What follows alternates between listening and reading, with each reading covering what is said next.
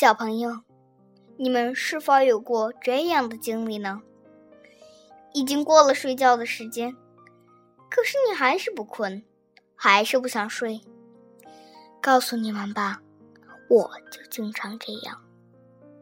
每当睡不着的时候，我就会听一个故事，叫《晚安月亮》，然后我对身边所有的东西都说一遍晚安，一下子就睡着了。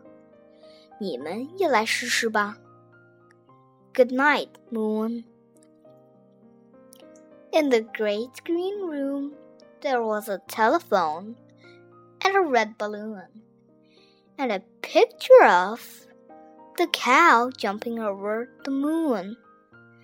And there were three little bears sitting on chairs, and two little kittens, and a pair of mittens, and a little toy house, and a young mouse, and a comb, and a brush, and a bowl full of mush, and a quiet old lady who was whispering, Hush!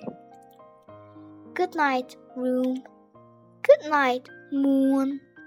Good night, cow jumping over the moon. Good night, light and the red balloon. Good night, bears. Good night, chairs. Good night, kittens. And good night, mittens. Good night, clocks. And good night, socks. Good night, little house. And good night, mouse. Good night, comb, and good night, brush. Good night, nobody. Good night, mush. And good night to the old lady whispering, hush. Good night, stars. Good night, air. Good night, noises everywhere.